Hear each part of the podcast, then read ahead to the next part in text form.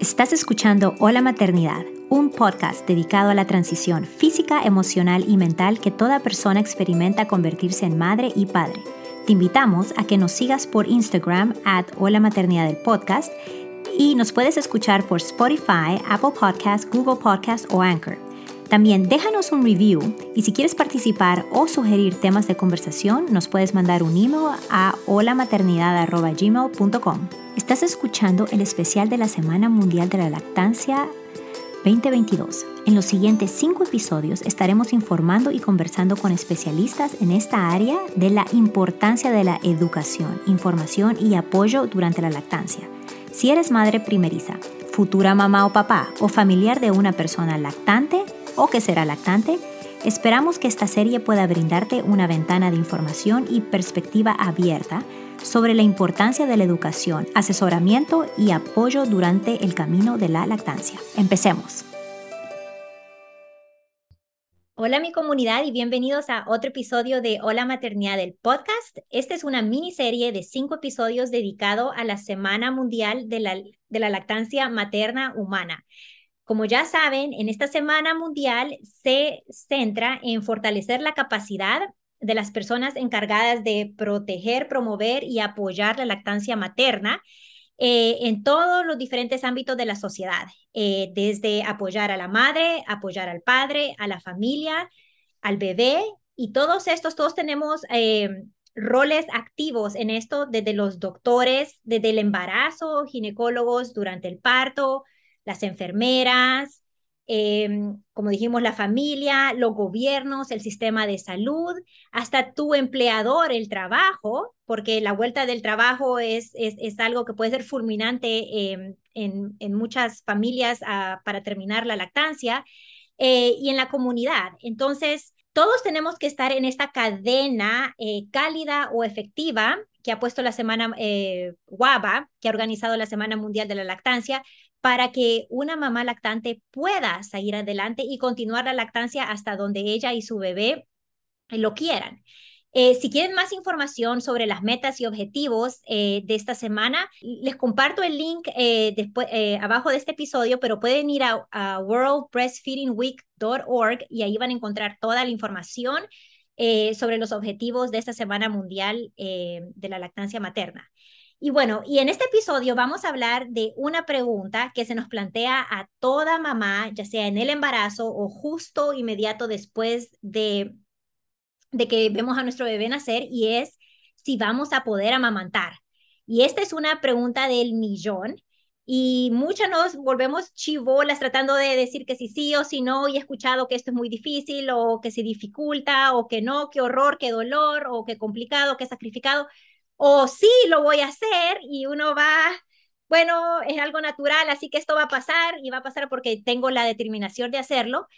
Y la verdad que pueden haber complicaciones. Y si no estamos educadas y apoyadas, puede ser muy difícil en, este camino de la lactancia. La campaña mundial de la lactancia ha, ha identificado, como ya dije, que esta cadena efectiva, cálida, debe empezar desde el embarazo con la educación prenatal sobre la lactancia y la importancia de iniciarla inmediatamente después del nacimiento, sobre todo esas tres primeras horas después del nacimiento para evitar cualquier complicación eh, o problema eh, futuro en, tu lactancia. Y en este episodio he invitado a mi querida doctora Eli Fernández, que ella es mamá, médico general y asesora de lactancia. Ella es venezolana, pero vive en Ecuador y ella ya nos ha colaborado en un episodio pasado del podcast y ella no viene aquí a explicar o a darnos esa información que necesitamos si vamos a poder amamantar. Y no es una, no es una pregunta fácil, pero es una pregunta que la verdad que no deberíamos de tener esa desconfianza de nosotros mismos. Y, la doctora Eli nos va, nos, va a informar más sobre eso. Así que bienvenida, doctora Eli Fernández. Es un gusto tenerte otra vez en este podcast. Hola Gaby, muchas gracias otra vez por la invitación y bueno, hola a todas las mamás que nos estén escuchando, muchas gracias por hacerse un espacio aquí para seguirse informando y enriqueciendo en este tema de la lactancia.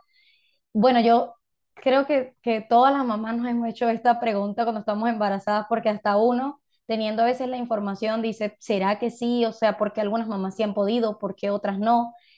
Y yo siempre le digo a las mamás que biológicamente hablando, o sea, nuestro cuerpo anatómica y fisiológicamente sí fue preparado para eso. O sea, así como el cuerpo humano, el cuerpo de la mujer fue preparado para gestar a un bebé, a dos bebés, hasta tres, más bebés, vemos, vemos mamás que gestan hasta ocho bebés, cosa que podría parecernos imposible, pero el cuerpo lo puede hacer.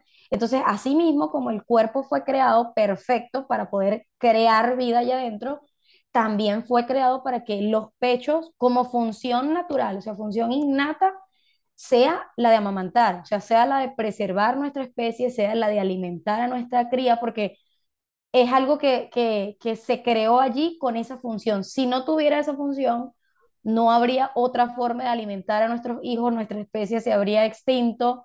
Eh, en, en, hace millones de años no habría existido la posibilidad que hay hoy de, de bueno, de crear una leche artificial, de crear esto, de vamos a darle esto, no, era o, o le das pecho o se muere, así de sencillo. O sea, tienes esta herramienta allí, tienes que usarla, es lo que se creó, la naturaleza creó perfectamente para tu bebé, entonces úsalo.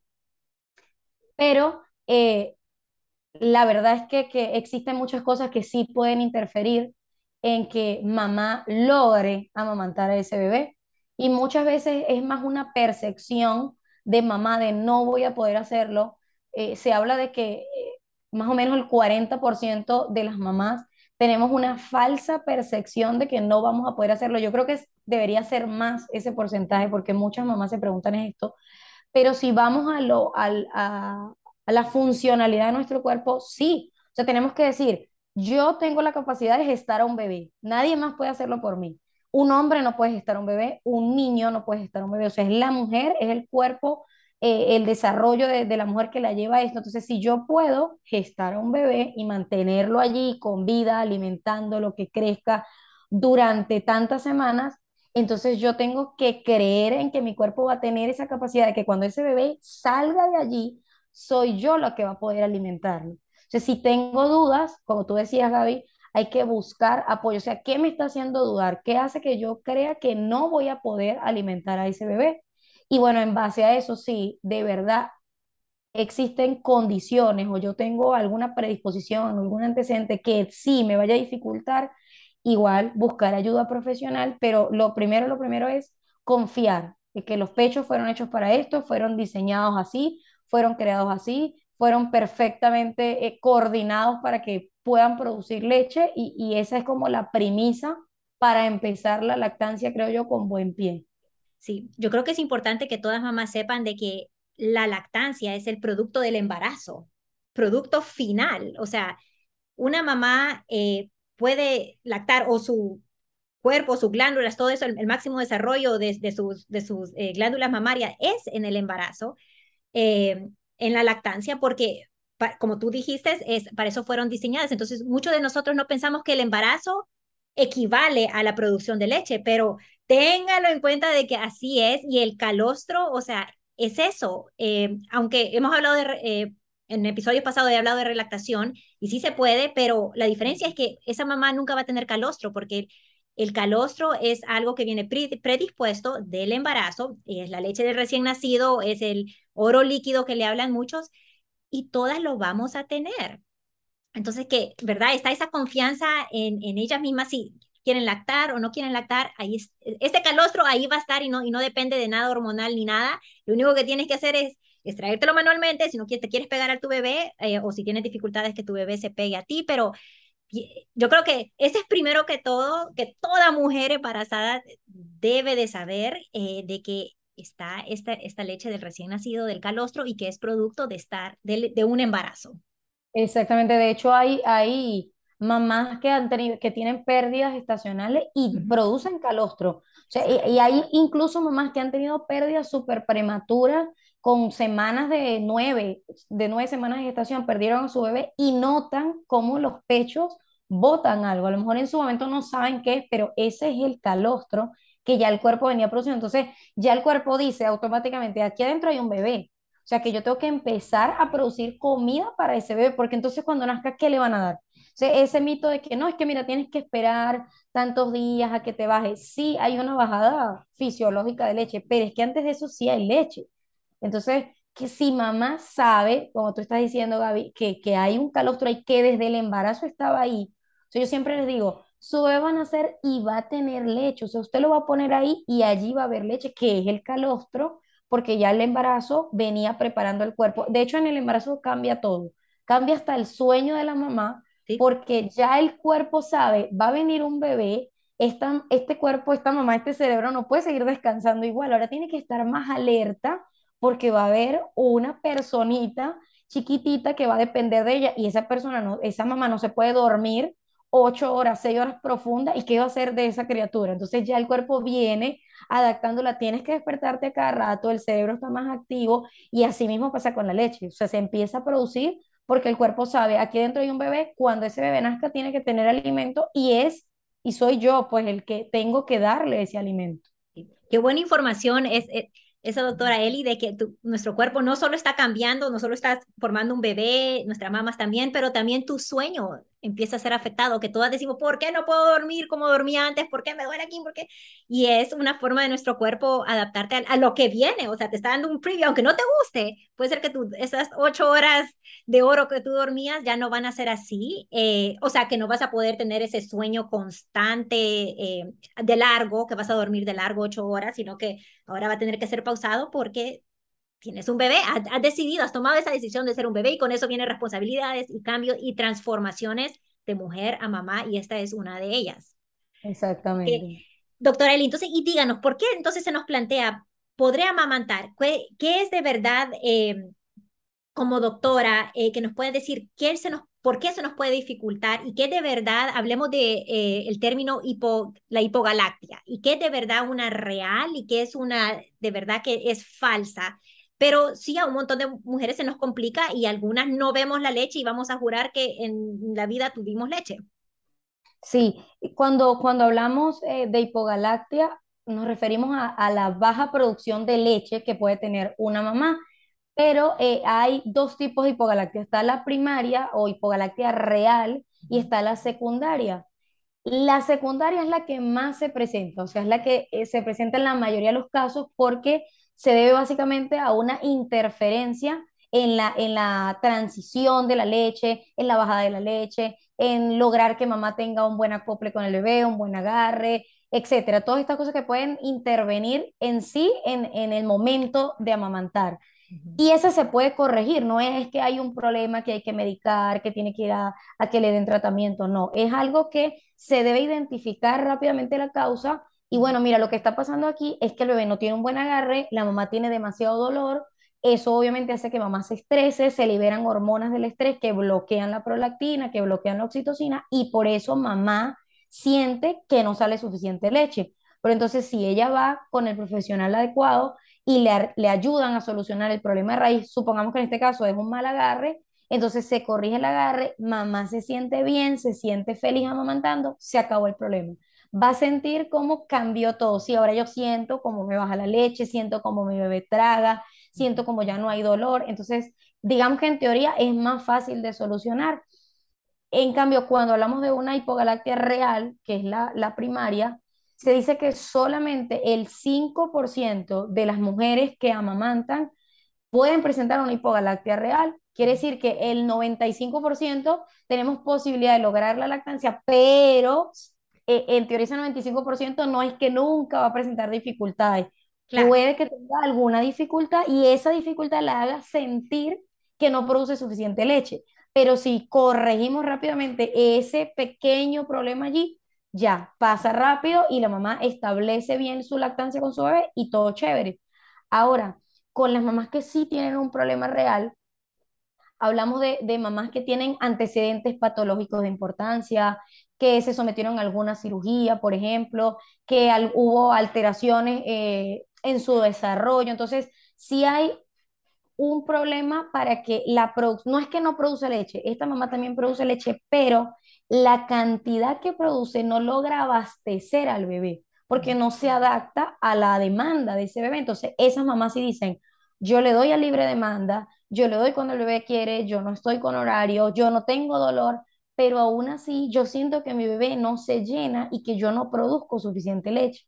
Entonces, cuando hay una mamá que tú estás segura de que está dando a libre demanda, de que no tiene dolor, de que no hay dificultades, no hay grietas, etcétera. Y aún así, sí, la mamá tiene una percepción de que no hay, hay que investigar a fondo si esa mamá, eh, cómo fue su desarrollo, cómo fue su adolescencia, si ha tenido cirugía, si sufre alguna enfermedad. Eh, lo, lo más común es que, por ejemplo, sufre de algún, de una patología de base, como por ejemplo el hipotiroidismo. Ella no sabe, supongamos que la mamá no sabe que sufre de esto, y entonces no está tratada y eso afecta la producción de leche. O, si no está tratada, ¿verdad? Pero si está tratada... Eso. Si está tratada, no pasa nada. La mamá puede amamantar perfectamente. Puede pasar también cuando las mamás se hacen una cirugía de mamas, ya sea reducción o aumento. Uno normalmente, yo cuando, cuando veo mamás que se han hecho cirugía, le, ellas se ríen porque les digo, tú cuando te hiciste la cirugía nunca te planteaste, ¿verdad? Si ibas a amamantar. Y muchas veces se las hacen jóvenes eh, que solamente por, por, por su físico y no, y no saben si eso puede tener consecuencias más adelante. Entonces se ríen porque dicen, sí, o sea, ni siquiera pregunté porque no, no me planteé que, que eso pudiera traerme alguna consecuencia. Entonces sí puede pasar, aunque hoy en día la cirugía en teoría se hace para no afectar la glándula mamaria y que esa mamá pueda amamantar tranquilamente, puede ser que la forma en que se haga, que normalmente es eh, periareolar, si no me equivoco, que es cuando se quita eh, el, la areola, por la areola se hace la abertura y por allí se mete el implante. Entonces, cuando el médico hace eso, accidentalmente, puede que corte conductos lactíferos o que corte también nervios y ellos son súper importantes porque son los que haya el estímulo, los que logra que el bebé al succionar llegó esa señal del cerebro y se dio la producción. Entonces, esas mamás que se reducen el pecho o que hacen aumentos de pecho y cuando tienen al bebé, de verdad tienen la, la percepción de que aunque le están dando al bebé pecho, no logran sustentarlo y tienen que suplementar, puede ser que sí, que haya pasado algo allí y que, bueno, la mamá eh, tiene una hipogalactia real. Sí, hay que, hay que ver bien. Y y también con eso, lo, lo, lo del ovario poliquístico, también sí, lo, sí, todo eso que, que altera, por ejemplo, eh, en, las, en las mujeres que no saben, también porque muchas veces es desconocimiento, que sufren de síndrome ovario poliquístico o, por ejemplo, tienen hipoplasia mamaria, eso se puede detectar desde el desarrollo. O sea, por ejemplo, una, una, una mujer. adolescencia. Eso, que en su adolescencia nota cómo en su familia, su mamá, sus hermanas, sus primas, etcétera, todas desarrollan sus mamas perfectamente, tienen un ciclo menstrual regular, eh, tienen un desarrollo en teoría normal dentro de lo que cae, y ellas notan que cuando empieza su desarrollo en la pubertad, las mamas como que no crecen bien de tamaño, son mamas que están muy separadas, muy pequeñas, o sea, con características anatómicas muy diferentes a los que ellas han visto. Entonces, lo ideal es que desde ese momento empiece a acudirse a una consulta porque puede ser que te esté presentando una hipoplasia mamaria. Entonces, no tiene que ver con que el, pecho, porque esto también hace parte de, la, de, los mitos y de la percepción que uno tiene de producir leche, que uno dice, no es que si yo tengo los pechos pequeños, entonces produzco poca leche. Y no, porque en sí el tamaño del pecho lo da la distribución de la grasa. Cuando nosotros empezamos a desarrollarnos, la grasa en las mujeres se distribuye diferente al hombre. Entonces la grasa se va para los glúteos, eh, para los senos. Entonces hay mujeres que pueden tener los senos grandes, pero pueden tener una hipoplasia mamaria donde la glándula mamaria sí sea muy poca, pues el desarrollo haya sido pobre y obviamente no va a producir la cantidad de leche que necesita. Entonces, esas mamás, cuando llega el momento de tener un bebé, notan que en el embarazo los pechos no cambian. Lo que tú estabas diciendo, uno nota cuando en el embarazo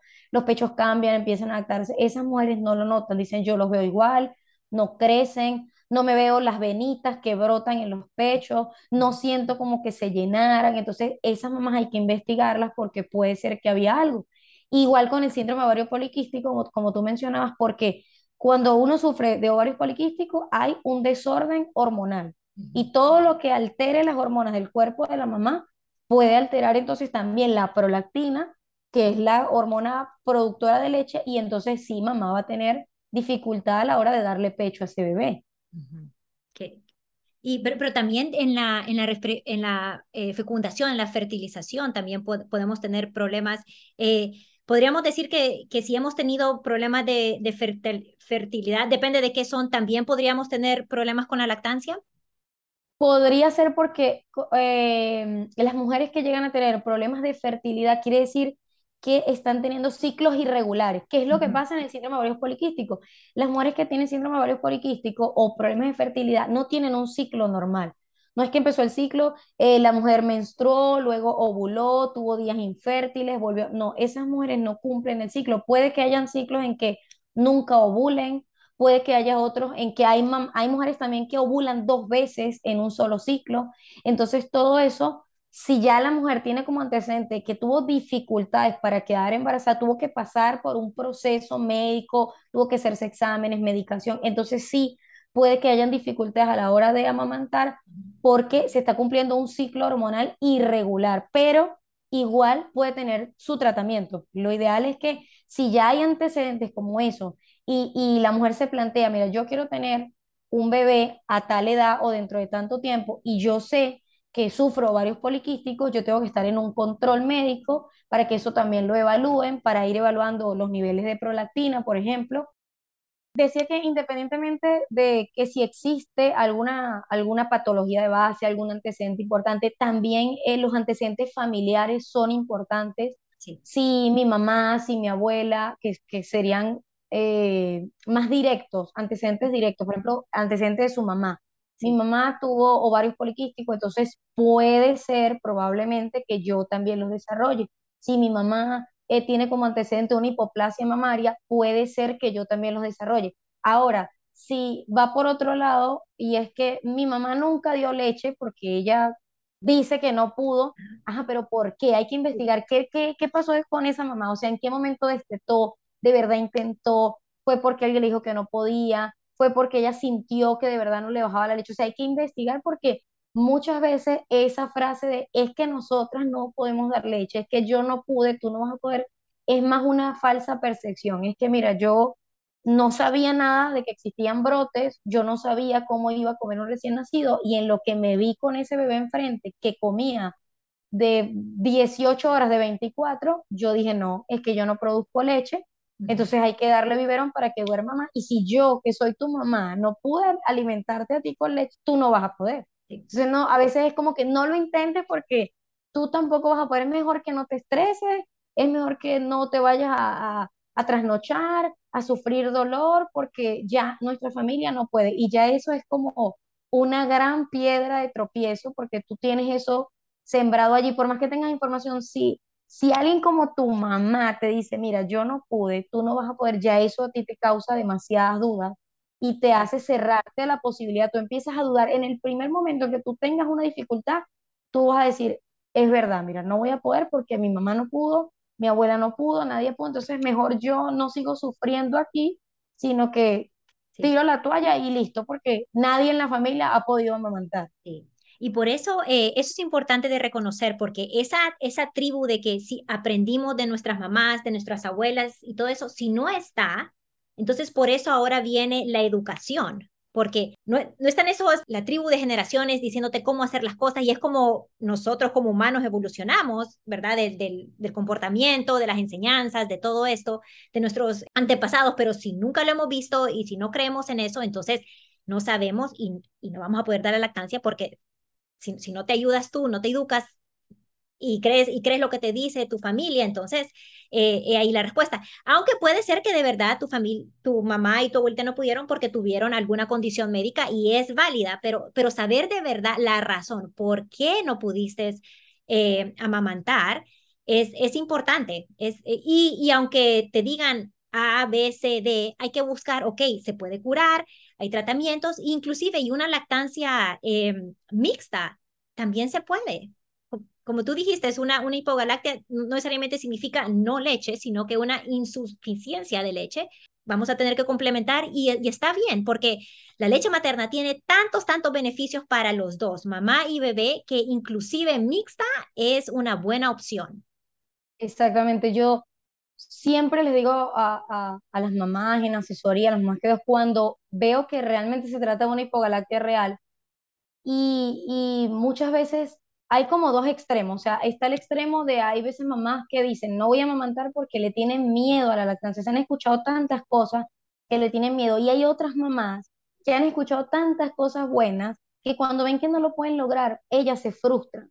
O sea, dicen, yo no puedo, soy la peor mamá del mundo porque yo no puedo y otra sí. Entonces, cuando realmente existe eh, una hipogalactia, yo trato de hacerles entender, y ojalá todas las que nos escuchen eh, les quede esto, que dar lactancia mixta no es malo, es como tú estás diciendo, o sea, la fórmula no es un veneno, es el único alimento apto para un bebé que no sea leche materna. Y es verdad que ningún alimento jamás en la vida va a lograr tener los nutrientes y todos los aportes que da la leche materna. Pero si tú ves que estás teniendo dificultades al punto de que no te da tranquilidad a ti, de que tú no te sientes feliz, de que tienes un bebé que realmente no se está supliendo sus necesidades con solo lactancia, hay que darle fórmula también y hay que hacer una lactancia mixta porque puede ser que eh, una mamá que presente una hipogalactia real tenga medicación y tenga seguimiento y tenga tratamiento y aún así no logre eh, llevar su producción a lo que ese bebé está demandando, entonces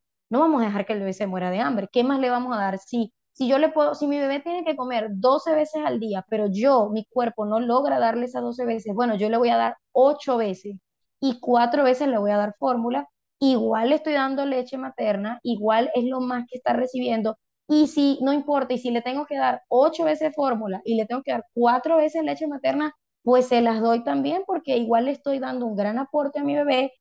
Estoy yo sintiéndome en teoría eh, funcional, porque es lo que le pasa a muchas mamás. Dicen como que no, bueno, si yo no puedo amamantar, es que no sirvo, soy mala mamá por eso. Y no, eso no, no determina si eres buena mamá, si eres mala mamá, si aquella pudo amamantarlo y si ella sí es excelente, ella tiene un buen vínculo, hay otras formas de crearlo, pero nosotras ciertamente promovemos la lactancia porque aunque parezca mentira, el alimento que menos se da en el mundo es la lactancia, es la leche materna. Entonces, es, el, es el mejor alimento, es verdad, no es, no es un secreto para nadie, es el mejor alimento para todo el mundo porque es económico, es ecológico, es infinito, eh, tiene un aporte nutricional que nada más da, pero la realidad es que no todas las mamás en el mundo amamantan, no todas saben lo que nosotras sabemos hoy, y por eso es que nosotras trabajamos para llevar ese mensaje y no porque tengamos algo en contra de la fórmula o algo en contra de, de, la mamá que da mixta. Y esto se sale un poquito del tema de, de, la, de la producción real, decía, pero es algo que las mamás tienen que saber porque muchas veces prefieren estar ahí sufriendo, o sea, tienen un dolor y, y, y les duele y les duele y, y prefieren llorar y prefieren sangrar y pero dicen, no, es que si le quito el pecho me siento mala mamá. No, o sea, ¿por qué vas a estar sufriendo? En vez de, mira, vamos a resolver primero, vamos a, si hay que darle esta leche, vamos a dársela mientras resolvemos esto, pero la lactancia, o sea, nunca tiene por qué ser sufrida para nadie, ni ser dolorosa, ni ser un dolor de cabeza, ni que la mamá se sienta obligada, nada, o sea, tiene que ser agradable para todo el mundo. Claro, y eso, eso, es, eso es importante de saber, es decisión de cada madre pero cuando tomes esa decisión, que sea informada, que sea que has leído, has sido, si necesitas talleres, educación, lo que sea, y entonces puedes tomar una decisión informada y no arrepentirte en un futuro de que ya tres meses después dijiste, ay, hubiera querido haber amamantado. Lo que me gusta de, esta campaña es que es de la educación y de lo que tú dijiste, eh, doctora Eli, que es, es una cadena que todo afecta la lactancia de una mamá, entre una mamá y, un bebé. Y si no hay apoyo, pues es bien difícil, es más difícil para la mamá seguir adelante, sobre todo si tiene dificultades. Y entonces, solo quiero decir esto que es importante para toda nuestra comunidad, que si vamos a poder amamantar, como la doctora Eli dijo, el 95% de las mamás pueden, tienen la capacidad de amamantar, porque solo el 5% eh, se ha estudiado de que de verdad puede tener una hipogalactia real, que es una insuficiencia de leche, que puede, que hay que buscar eh, soluciones porque se pueden tratar, eh, pero eso viene de conocer nuestro cuerpo y de hacer preguntas sobre desde la adolescencia, cómo la adolescencia tiene un eh, puede afectar directamente en la reproducción y en la lactancia, eh, pues es directo. O sea, tenemos la menstruación que tenemos todos los meses y es por una razón. Puede ser que cuando estemos adolescentes, qué fastidio, no me gusta, no lo quiero, pero tiene una función porque después tenemos los 30 años y queremos ser mamás y nos quedamos como, oh, no, ¿qué pasó? ¿Qué hice en la adolescencia que, que, que, está, que me está afectando ahorita, verdad? No pensamos en eso. ¿Y cómo lo vamos a pensar? O sea, pero bueno, eh, es, algo de tener en mente y es algo que también debemos de inculcarle a nuestros hijos.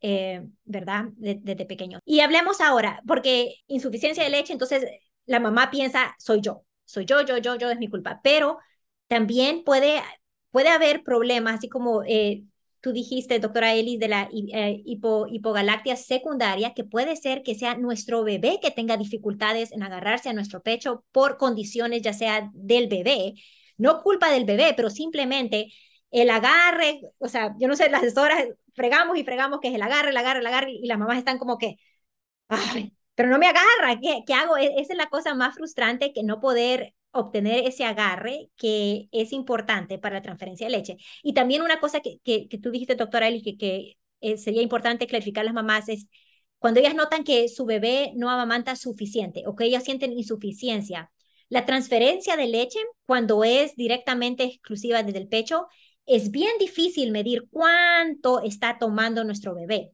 Entonces, eh, no sé si tú tienes recomendaciones a la mamá de qué es lo que tenemos que notar para o qué significa una buena transferencia eh, de leche. Y yo sé que tú vas a hablar del peso. Si tu bebé está subiendo de peso, esa es una garantía que todo está yendo bien, pero también hay otras. Exacto. Sí, cuando, cuando hablamos de que es secundaria, eh, principalmente es que algo pasa con el bebé, como dice Gaby. Puede ser que el bebé tiene una succión muy débil, es un bebé muy dormilón, es un bebé que uno dice, ay, sí, está durmi durmió toda la noche, pero un bebé recién nacido no tiene por qué dormir toda la noche, tiene que estar pidiendo comida constantemente. Es un bebé que a lo mejor tiene un frenillo, un frenillo eh, corto, y eso le dificulta. Él puede estar allí succionando y pasar más de una hora, pero no está sacando la cantidad de leche que necesita. El bebé se cansa, está irritable, la mamá puede sentir los pechos súper eh, congestionados y el bebé no logra drenarlos en ningún momento completos. Entonces pueden haber otras alteraciones también anatómicas como bebés con retrognatia, que tienen la mandíbula un poquito más atrás. Todo lo que sea que dificulte que ese bebé se agarre bien al pecho va a hacer que no haya buena transferencia de leche. ¿Qué quiere decir eso? Que la leche que mamá está produciendo no la va a lograr sacar toda el bebé porque hay algo en su boca que le limita que él pueda succionar como debe ser. Por ejemplo, eh, como en el, en el, en el podcast anterior que hablábamos de, de los bebés con síndrome de Down, si hay hipotonía, si hay alguna alteración, algo que dificulte que ese bebé se agarre y succione con la fuerza que tiene que succionar, el bebé no va a sacar la cantidad de leche que tiene que sacar y allí eh, van a haber dificultades, porque eh, uno cree que tiene que tener siempre los pechos llenos. Sí, yo tengo que tener los pechos súper congestionados y siento que me gotean para decir, sí, yo produzco mucha leche. Y no, todo lo contrario. Cuando tenemos los pechos todo el tiempo llenos, en realidad le estamos diciendo a nuestro cerebro, mira, estás produciendo demasiada leche. Aquí hay un bebé que no me está vaciando los pechos. Entonces el pecho le dice al cerebro, deja de producir tanta leche porque se va a congestionar, a esta mamá le va a dar mastitis, se le va a obstruir, le va a doler. Entonces, sabiamente el cuerpo de la mamá dice, bueno, si el pecho está vacío, ¿yo por qué voy a producir más si ahí hay leche estancada? En cambio, si el bebé está comiendo a cada rato y está vaciando a cada rato ese pecho, el pecho le envía la señal al cerebro y le dice, mira, estás produciendo muy poquita o esto se está acabando muy rápido, produce más, o sea, es una fábrica, produce más porque hay mucha demanda y hay que estarle dando cada rato comida a este bebé. Entonces, lo sano no es que el pecho esté congestionado, es que esté vacío, es que esté blando, que esté suave. Al principio, las primeras semanas, es normal que sintamos los pechos congestionados, que los veamos que gotean, pero es porque al principio el cuerpo no ha logrado identificar exactamente cuánto come ese bebé. Entonces, para asegurar que el bebé coma suficiente, sobreproduce leche, pero ya hay un punto en el que el cuerpo se adaptó al bebé y dice, este bebé lo que saca de aquí, de estos pechos, digamos que son tres onzas, entonces yo voy a producir tres onzas cada vez que el bebé coma. Pero como decías tú, Gaby, no, eh, no sabemos en realidad cuánto, el único que sabe cuánto come es el bebé y nuestro cuerpo que están coordinados. Entonces, ¿cómo medimos nosotras eh, que un bebé está comiendo bien, que hay buena transferencia de leche? Bueno, porque ese bebé sube adecuadamente de peso, porque ese bebé hace más de seis veces pipí, ya cuando han pasado los seis días, moja más de seis pañales solo de pipí y hace popó todos los días. Que ese popó va a ir por una transición también, primero va a ser de un color oscuro, luego pasa a ser amarillo mostaza, etc. Entonces, esos, esos medidores de alimentación son los que nos dicen, sí, mira, yo estoy produciendo suficiente leche, aunque mi bebé me pida cada una hora, si mi bebé está haciendo eso, está ganando peso, está haciendo pipí, está haciendo popó, suelta el pecho espontáneamente, se queda dormido profundo después de que yo lo escuché que tragó, de que sació su necesidad de hambre, entonces todo está bien, yo estoy produciendo suficiente leche. Ahora, ¿qué señales puede ver una mamá que desconozca, digamos, que tiene eh, un antecedente importante que la lleve a tener una baja producción real? Bueno, ese bebé eh, nace y aunque está constantemente comiendo, pierde peso, o sea, pierde más del 7% del peso, le cuesta mucho recuperar el peso con el que nació. Eh, vemos como no moja suficientes pañales, moja cuatro pañales, tres pañales, aunque pase todo el día ahí. Eh, no hace popó todos los días, o si hace, vemos que tarda mucho en que el popó haga esa transición de que dejó de hacer meconio y ahora empezó a hacer eh, el popó de un bebé con lactancia materna exclusiva. La mamá no tiene la, la percepción de la bajada de la leche, que en teoría todas las mamás deberíamos sentirlas entre el tercer y quinto día posparto, que es cuando sentimos que los pechos se llenan, vemos que sí pueden gotear, hay una sensación diferente. Si extraemos un poquito de leche, vemos como ya no es tan amarilla como el calostro, sino que ya está empezando a cambiar, ya es, amarilla pero más clarita, ya esa es leche de transición. Entonces, estas mamás con hipogalactia real no notan eso, no sienten la bajada de la leche o la subida de la leche, ven que su bebé no gana peso, aunque lo tienen ahí comiendo a demanda, el bebé no moja pañales, el bebé no cambia el color del popó, el bebé está irritable todo el tiempo y, y, lo de irritable no puede ser algo aislado, o sea, no es que mi bebé a cada rato pide pecho, entonces debe ser que yo no produzco suficiente. ¿Por qué me pide cada media hora? Porque no. Que un bebé pida cada 45 minutos es normal, que pida cada una hora y media es normal, pero si ese bebé aún pegándose cada una hora el pecho no sube de peso, no moja pañales, y no logra hacer una succión efectiva, mamá no drena el pecho, es que sí.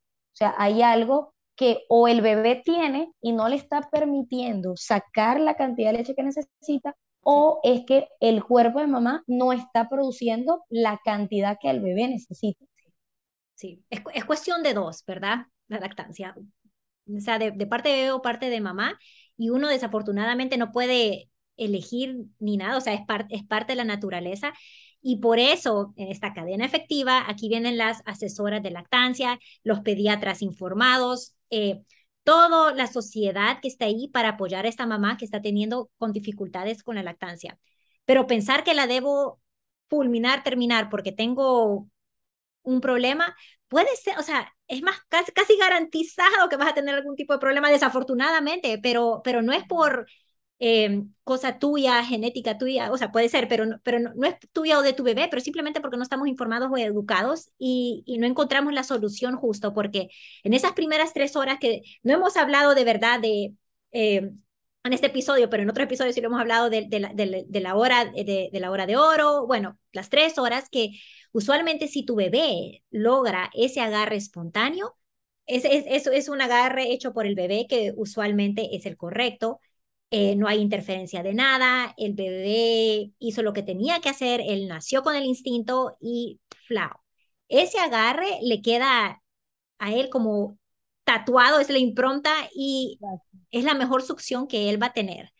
Pero no todas tenemos esa, eso. Y, sobre todo si tenemos eh, bebés que han nacido prematuros o con otras complicaciones, es, ese momento tal vez no está. Eh, pero, pero la realidad es que nos pasa a la mayoría de mujeres que no tenemos esa que no le damos esa oportunidad a nuestro bebé para que él sea el que agarre, que él explore, que sea eh, lo que dicen aquí, baby led, ¿verdad? Que, que, que, lo haga el bebé y en vez de nosotros venir y como que agarrar y ¡ca! Ahí, ahí está. Em, está cambiando, que es lo bueno. Y, y ahora se ven más asesoras, consultoras de lactancia en los hospitales que están ahí para ayudarte pero no hay suficiente porque por veces hay bastantes mamás y esas pobres consultoras ahí andan que son hormigas para arriba y para abajo y solo tienen 15 minutos para ti. Pero bueno, se puede, se hace lo que se puede, pero, pero si tú te educas y sabes más o menos qué es lo que tienes que hacer. O puedes tener ahora inclusive una asesora virtual. La pones ahí en el hospital o donde quiera que estés en tu casa, donde quiera que tú estés, eh, para ayudarte en, en, ese proceso. O sea, saber que no estás sola y que ahora los recursos son infinitos con, la hora, eh, con, con las redes sociales, con lo virtual, que es un teléfono, una llamada. Eh, no hay excusa, la verdad, para, para que nos vaya tan difícil con la lactancia y, que...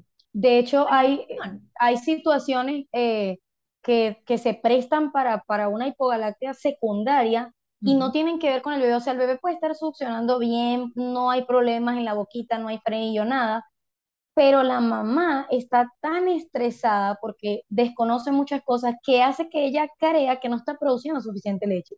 Y yo creo que eso no me atrevo a decir ningún porcentaje, pero creo que es lo que le pasa a la mayoría. O sea, no tenemos control porque no sabemos, pero yo quiero saber cuánto está comiendo pero ¿cómo hago yo para saber cuántas onzas se tiene que tomar? Y no lo podemos saber, o sea, es una cosa imposible de saber. Entonces, eso le genera tanto estrés a la mamá, aparte del cansancio, no dormimos bien, estamos en pleno puerperio, agotada, eh, con miedo, que la gente a lo mejor diciéndonos un montón de cosas. Entonces, eso puede condicionar a la mamá a una hipogalactia secundaria, o sea, sí puede haber una dificultad en, producir la cantidad de leche adecuada, por lo que les mencionaba antes, que las hormonas del estrés sí interfieren con la producción de la leche. Entonces, ¿qué tiene que hacer mamá?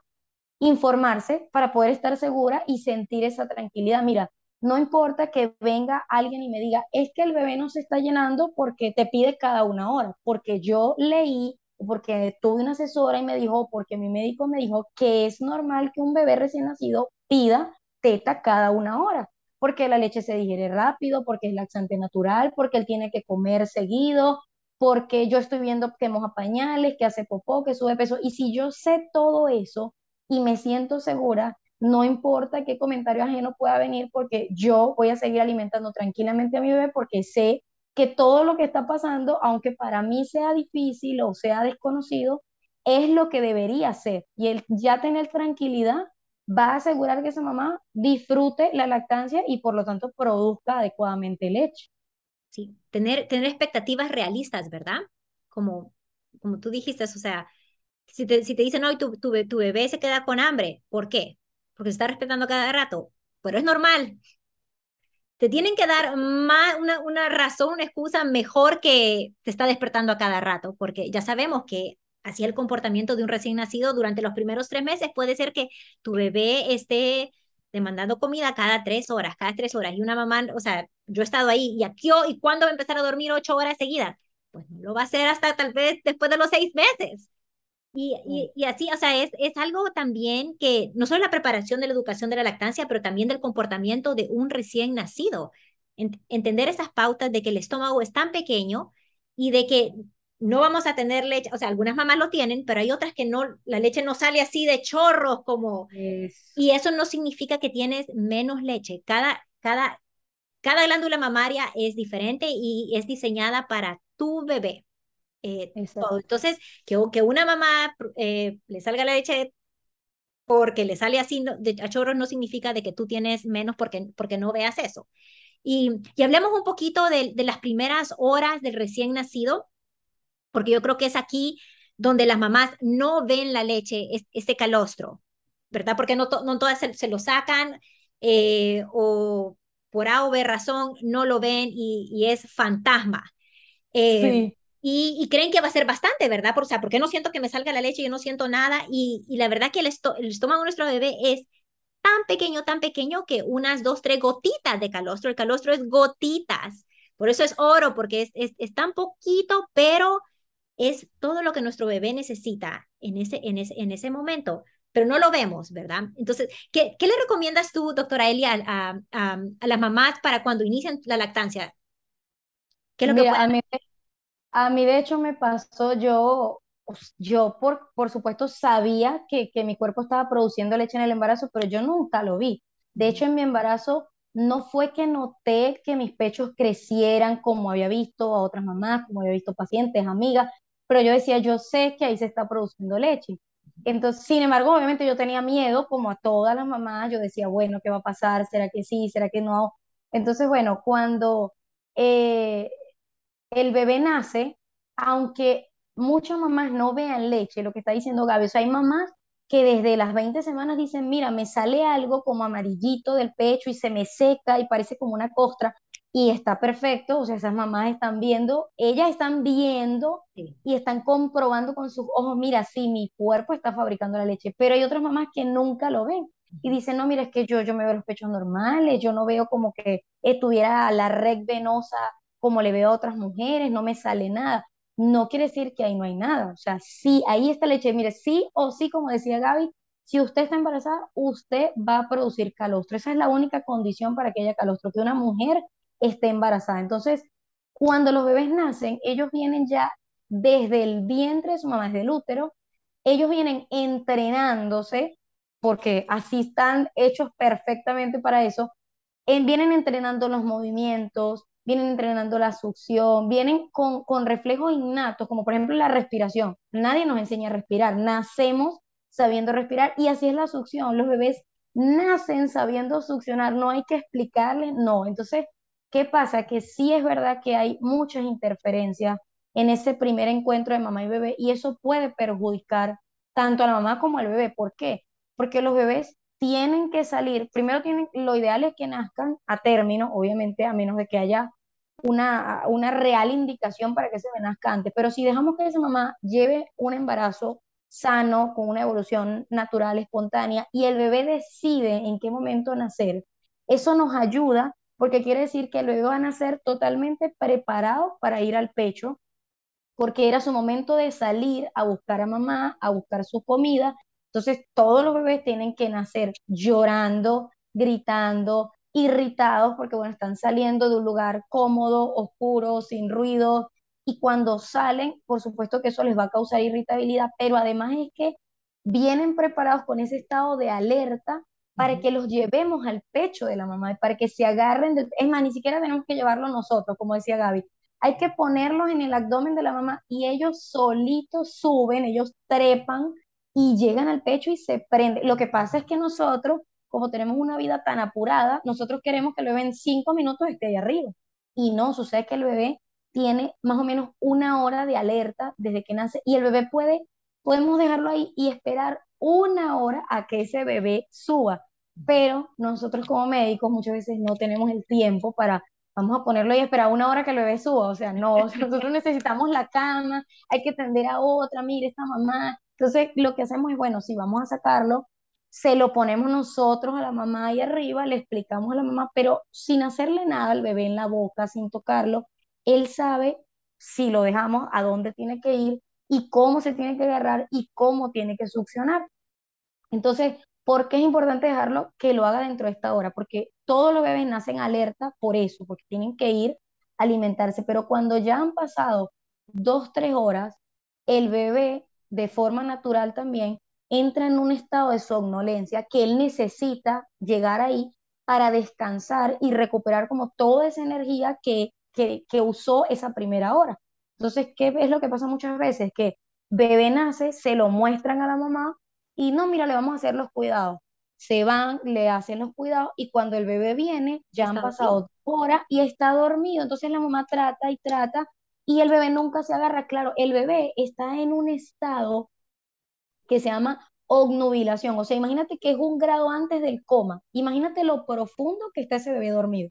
O sea, por más que trate y trate de meterle el pecho, el bebé está dormido, está cansado, usó la energía que tenía, no se le dio comida, además de que lloró tanto, que liberó tanto cortisol, que hubo un momento en que el cerebro dijo, ya, o sea, hay que parar de llorar porque esto va a ser tóxico para nosotros. Entonces, le dieron, seguramente lo llevaron y le dieron eh, eh, leche, porque tampoco lo iban a dejar ahí sin alimento, porque sabían que había que darle leche. Pero claro, cuando el bebé volvió a la mamá, ya no tenía hambre, estaba cansado, tenía era sueño. Entonces sí es bueno que al volver con la mamá, sea dos horas después, sea tres horas después, lo que tenga es contacto piel a piel, pero no se va a agarrar en ese momento. Hay que esperar que el bebé recupere esa energía que perdió para que vuelva a tener hambre y vaya directamente al pecho. ¿Qué pasa con la mamá? Que todo eso hace que la mamá esté estresada, eh, sienta que no puede, no sé, en ese, justo en ese momento la mamá quiere, nosotras queremos que el bebé sale y sentir como que los pechos se nos van a explotar. Y no es una sensación que vamos a tener ahí, eso no va a pasar. O sea, si los pechos venían blandos del embarazo, ahí los vamos a sentir blandos. Se nos ponemos al bebé y el bebé parece que no sacara nada, porque si uno se aprieta, a veces ni siquiera sale nada. Y uno no, es que no, a veces me dicen, es que el calostro era muy poquito, y es lo que tú estás diciendo, o sea, es que así es el calostro. O sea, el estómago del bebé es súper chiquitico, es del tamaño de una cereza, y el calostro se produce en esa cantidad, en base a esa cantidad. O sea, podemos llegar a producir entre 2 ml, que es nada, o sea, eso es un poquitísimo de leche, a 20 ml, que ni siquiera es una onza, es muy poquito. Entonces, si nosotros nos ponemos a pensar, no, es que yo lo que produzco es 20 ml, pero ¿cómo se va a llenar si eso no es ni una onza? Pero sucede que eso es lo que le cabe al estómago del bebé. Entonces, claro, si es tan poquito y el estómago es tan chiquito, quiere decir que lo va a llenar rápido, lo va a digerir rápido y va a pedir a cada rato. Y es lo normal, o sea, tiene que pedir a cada rato porque ese, ese calostro lo va a ayudar a que haga popó frecuente, a que bote el líquido que tiene ahí adentro y que se vuelve meconio y necesita expulsarlo, a que orine también bastante, porque hay que bajar los niveles de bilirrubina, por ejemplo, y de que el bebé asegure su supervivencia. O sea, el bebé tiene que estar pegado a la mamá, tiene que estar succionando, tiene que estar sintiendo el calor de la mamá, porque él, él no conoce nada, nada que está afuera de mamá. Entonces, el estar cerquita de su mamá es lo que le da tranquilidad, es lo que lo hace estar relajado y a mamá también. Entonces sí, y, y esto me ha pasado con algunas mamás, yo no entiendo, o sea, de verdad yo colapso porque digo, ¿por qué hacen esto? O sea, es una locura. Se los llevan y me dicen, no, doctora, es que se lo llevaron y me dijeron que para que yo descansara, me lo dieron al otro día.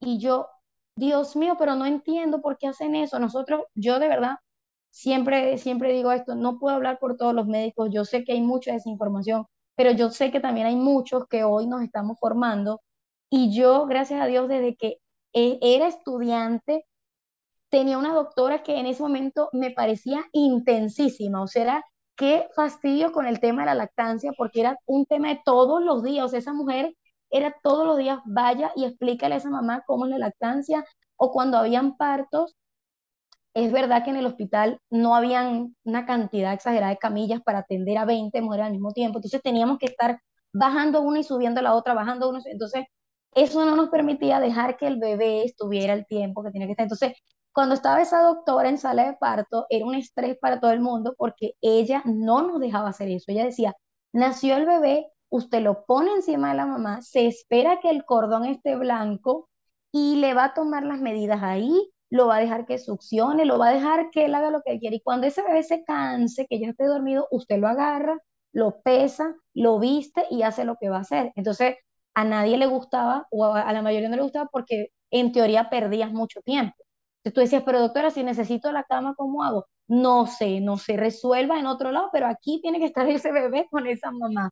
Entonces, eso me ayudó a mí y todos los que pasaron por ahí, gracias a Dios, esa doctora ya no está en ese hospital, pero gracias a nos, nos sembró esa semillita, mira, esto es lo que hay que hacer, que no lo hagan, ok, no, está bien, todo el mundo no lo hace, pero es el deber ser, y las mamás cuando van al parto también tienen que saber eso, o sea, es un derecho que yo tengo de que nació mi bebé y nació en buenas condiciones y yo estoy bien, mi bebé tiene que estar encima de mí. ¿Por qué te lo vas a llevar para que no, pero es que yo no quiero descansar, yo quiero tener a mi bebé aquí, yo quiero que mi bebé me sienta, yo quiero darle pecho y el personal de salud tiene que respetarlo. O sea, como médicos tenemos que... Si usted está en control con un obstetra y el obstetra le dice, es que no se puede hacer porque aquí no lo hacemos así, cámbiese.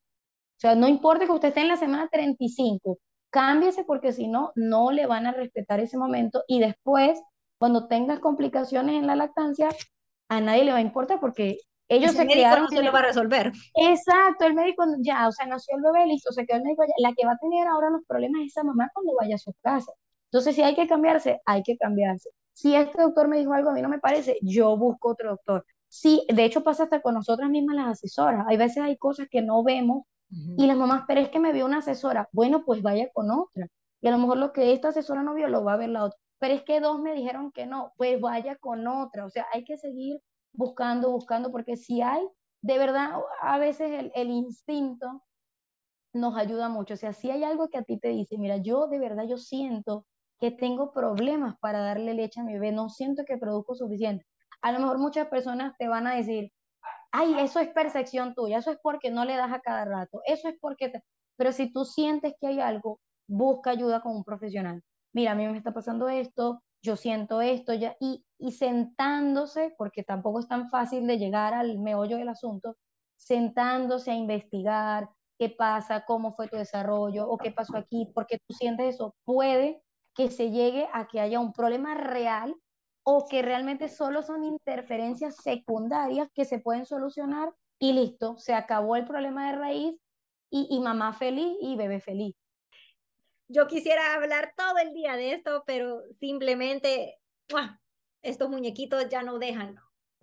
Bueno, muchísimas gracias, doctora Eli, por acompañarnos en este espacio. Yo creo que ya el mito de que no tengo leche, espero que las mamás sepan que tengan la confianza en sí misma de decir, sí tengo, sí puedo, y, y si llegamos a tener la, el pensamiento de que no tenemos leche suficiente para nuestro bebé, hay que preguntarnos por qué, qué es lo que sentimos y hablar con nuestros doctores, tener siempre una asesora eh, de lactancia con nosotros, apoyándonos, que siempre es importante, y, y confiar en nuestro cuerpo más, ¿verdad? Y todo la educación, hay que leer, hay que educarnos, y si le vamos a pedir consejos a nuestras hermanas, a nuestras familias, a nuestras amigas, a nuestro alrededor, hay que escuchar y siempre cuestionar y nunca compararnos porque como sabemos, cada cuerpo, cada persona es diferente y lo que le pasó a ellas no necesariamente te va a pasar a ti, pero siempre está ahí el apoyo de mamá a mamá. Así que muchísimas gracias, doctora Eli, por estar con nosotros. Sí, así es, Gaby. Bueno, encantada de haber estado aquí con ustedes en este espacio. Espero que, que, bueno, que esto puedan escucharlo muchas mamás, que puedan difundirlo, que puedan apoyarse. Esta también es una forma de que apoyemos todas, entre todas, la lactancia materna, porque es una cadena que tenemos que hacer desde los organismos gubernamentales hasta el niño que nos escucha nosotros hablando de lactancia y entiende que eso es algo natural y es algo normal. Entonces, es un trabajo de todos los días y de todas las personas. Exacto, exacto. Así que muchísimas gracias. Qué, qué bueno que hemos estado aquí. Estamos promocionando en, eh, la lactancia durante la semana, eh, que es donde va a tener más observación y probablemente todas las mamás estén así dispuestas a ingerir nueva, nuevas información. Así que pueden encontrar a, la doctora Fernández en su cuenta de Instagram, creo que también tienes Facebook, ¿verdad? A doctora.lacta, que y también ella ofrece, ofrece talleres y ofrece asesorías. Em, yo les voy a dejar em, en, la, en, la, en, la, descripción del, de este episodio a, donde pueden encontrar eh, a, a, la doctora Eli, a la doctora Lacta. Así que muchísimas gracias. Nos vemos, doctora. Chaito.